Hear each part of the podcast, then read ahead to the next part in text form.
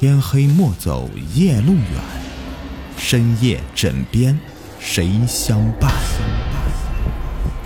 欢迎收听《灵异鬼事》，本节目由喜马拉雅独家播出。好，咱们继续《女鬼的诉求》下集。突然，房间内响起一个女子的哭泣声。那哭泣声是如此的悲凉凄惨，像是有着莫大的冤屈一样。惊吓中的贺婉婷立刻起身，查询这哭泣声是从哪儿传来的时候，可那诡异的哭泣声却戛然而止了。房间内除了门上方的钟正在不停的滴答走着，其他什么都没有了。清晨，一缕阳光射入了房间内。贺婉婷睁开双眼，看看闹钟，已经是早上六点多了。她来到梳妆台前打扮自己，看着眼前的梳妆台，她似乎想到了什么。昨晚录像里的那个梳妆台怎么会和眼前这个一模一样呢？难道真的仅仅是巧合吗？想起昨晚那个恐怖的抓墙声和诡异的哭泣声，贺婉婷决定，最后再住一晚，明天就搬走。贺婉婷锁上门，走了出去。可在那熟悉的十字路口，她又看到了尹笑的身影。他静静的坐在车里，像是在等着某个人。尹笑没有和贺婉婷打招呼，他只是瞪大了双眼看着贺婉婷，一步一步的向公司走去。午夜十二点，呜呜呜的，又是一样的声音。又是一样的时间，那诡异的哭泣声又再一次的出现了，随即又出现的还有那个恐怖的，像是用锋利的爪子抓墙的声音。贺婉婷起身，向着那面贴着各式各样的诡异图案的墙走过去，似乎这恐怖的声音像是从墙里面发出的一样。他把耳朵贴在了墙上，瞬间，贺婉婷后退几步。他简直不敢相信自己的耳朵，抓墙的声音果真是从那个墙里面发出的。他用手轻轻的抚摸着这面墙，他仿佛感觉到了一个肉体的存在。突然，那面墙竟然渗出鲜血，瞬间整面墙已经被鲜血覆盖了。正当贺婉婷被眼前的景象吓得呆住的时候，而此时从墙里面突然伸出一只手。那只血淋淋的手死死的抓住了他，放我出来！放我出来！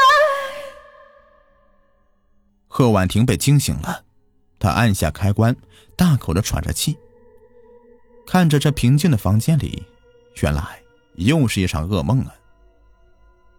可在他看来，每次的噩梦都真实般的存在过一样。他庆幸自己没有被当场吓死。想到这儿，他拿了一个纸巾，坐在床上擦洗脸上源源不断流下的冷汗。正当自己还没有彻底平静下来之后，当当当，突然传来了轻微的撞击声。难道有人敲门？贺婉婷疑惑不解。当当当，突然那撞击声似乎猛烈了许多。随后，这个撞击声不断的传过来。贺婉婷的眼睛向下滑去，那阵阵的撞击声，竟然是来自床下。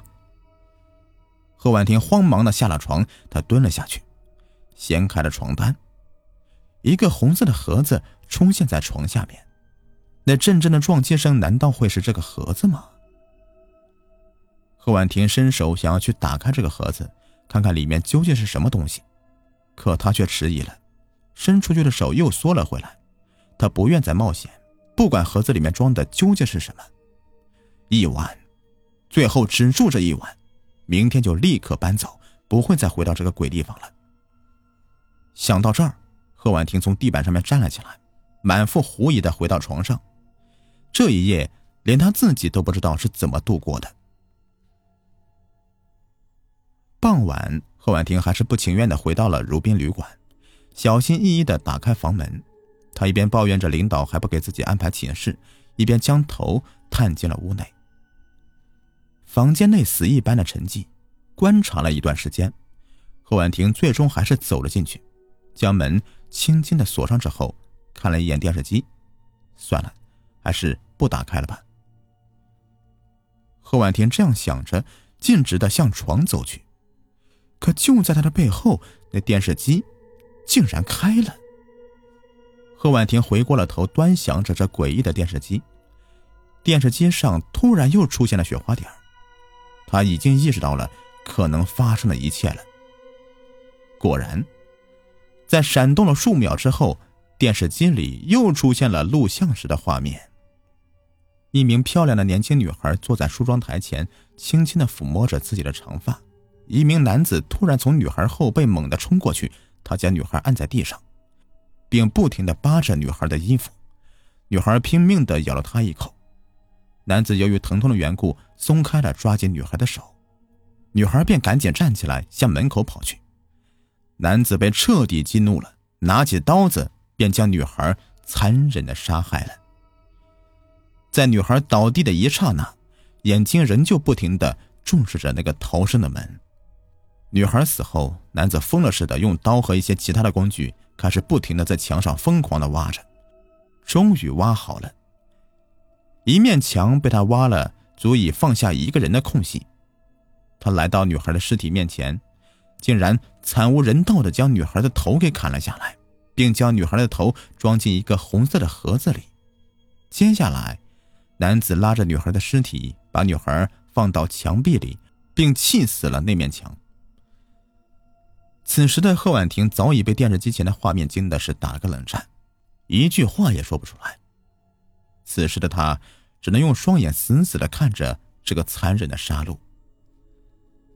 男子开始擦拭血迹，他清理掉了地板和其他一些地方，可唯独一面墙，无论他怎么清理，那血迹就是无法全部的清理掉。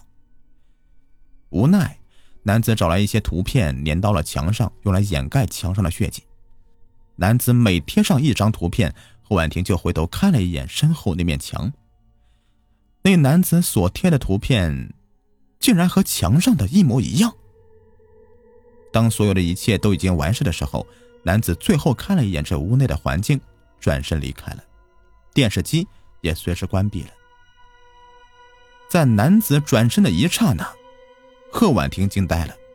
这个人，这个人，不就是赵磊吗？贺婉婷完全不知所措，而恰巧此时，那阵阵的撞击声又再次响起。她弯下腰，将床单掀了起来，一个红色的盒子呈现在眼前。这红色的盒子和录像里的一模一样，那也就是说，这个盒子里面装的是女孩的人头。贺婉婷倒吸一口凉气，拿出盒子打开了。天哪！一个人头，真的是那个女孩的人头。她正瞪着大眼睛，死死的盯着自己。惊吓中的贺婉婷慌乱的想打开房门，逃出这个令人窒息的房间。可她的手刚刚抓住门把手的时候，她清晰的看到，门上方的钟后面却隐藏着一个东西。那是什么呢？贺婉婷站在床头，将那个神秘的东西拿了下来。那是一个小型的录像机。看着手里的录像机，回想着电视机里的那段录像画面，他似乎明白了什么。杀人！杀人！贺婉婷惊叫的打开了房门，门外却站着一个人。是你？你什么都知道了？把录像机给我！我真的没想到这个小姑娘竟然弄了这么一手。房门外的赵磊双眼死死的盯着贺婉婷，并将她推入了房内，转身将门反锁上。不想死的话，就赶紧交出来！赵磊手上的凶器已经逼近了贺婉婷的喉咙。就在赵磊杀气腾腾的逼着贺婉婷交出录像机的时候，突然，从赵磊身后窜出一个人来，双方扭打在一起。很快，那个人被赵磊打倒在地上。是你呀！你想来破坏我的好事！赵磊恶狠狠地盯着眼前这个人，小心，一下！说话间，贺婉婷张开双臂，死死地抱住了赵磊的后背，可赵磊强大的力量将贺婉婷弹开了，他的头部重重的摔在了梳妆台上。就在自己即将昏迷的时候，他感到一股神秘的力量。再看赵磊，此时他张大双眼，犹如牛眼一样，身体僵直的站在原地一动不动，惊呼的叫嚷道：“走开，走开，不要过来，不要过来！”最终，在一系列的困惑下，贺婉婷闭上双眼，昏了过去。不知过了多久，贺婉婷缓缓的苏醒了过来。几名身穿警察制服的人站在了他的面前。杀人！杀人！啊！三零幺房间发生过一起谋杀案，凶手！凶手！见到警察，贺婉婷显得很激动。警察示意他休息，不要激动。原来此案已经告破。贺婉婷被告知，原来被害的女孩名叫蒋小杰，二十三岁，是一家某公司的经理助理。据赵磊交代，是他向蒋小杰介绍了自己家的如宾旅馆，同时也交代了自己曾多次对蒋小杰进行骚扰。蒋小杰也提出了退房，但赵磊答应了他，以后不会再骚扰他。可是赵磊没有想到的是，蒋小杰竟然暗地里安装了一个小型的录像机，记录了这起杀人案，也为赵磊最后的伏法埋下一个最重要的证据。在蒋小杰的葬礼上。贺婉婷和尹笑两人双手合十的放在胸前，为他祈祷着。你知道我为什么会出现吗？我喜欢小杰已经很久了，在第一次见他的时候，我就已经深深的爱上他了。那是他来公司上班的第二天，我在十字路口偶然遇到了他，直到那天我才知道，原来他就住在如宾旅馆。我请求他上车，可他就拒绝了。而偏偏这个时候，我要去外地出差。等我回来之后，才听说，原来他在那天之后就莫名其妙的失踪了。没想到，那十字路口的相遇，却成了我和他最后一次相见。此后，我便像是着了魔一样，天天守在十字路口，希望可以再见杰一面。直到那天，我在十字路口发现了你，我忽然想起了你刚来的时候，第一天。赵磊子拉着你在公司角落里面和你说了什么？我当时也没有注意。也就是这两件事让我想起了蒋小杰刚来的时候，很可能就是赵磊跟他说的住宿的问题，所以我就觉得杰的失踪很可能和赵磊有关系。唉，这或许就是法网恢恢，疏而不漏吧。赵磊这个奸贼，为了自己的一己私欲。而毁了另一个人的一生，真是可恶至极。贺婉婷深情的看着杰的遗像，安息吧，江小姐。突然，贺婉婷眉头紧紧的皱了一下，她看到蒋小杰的嘴角微微的动了一下，他在笑，笑得很自然。怎么了？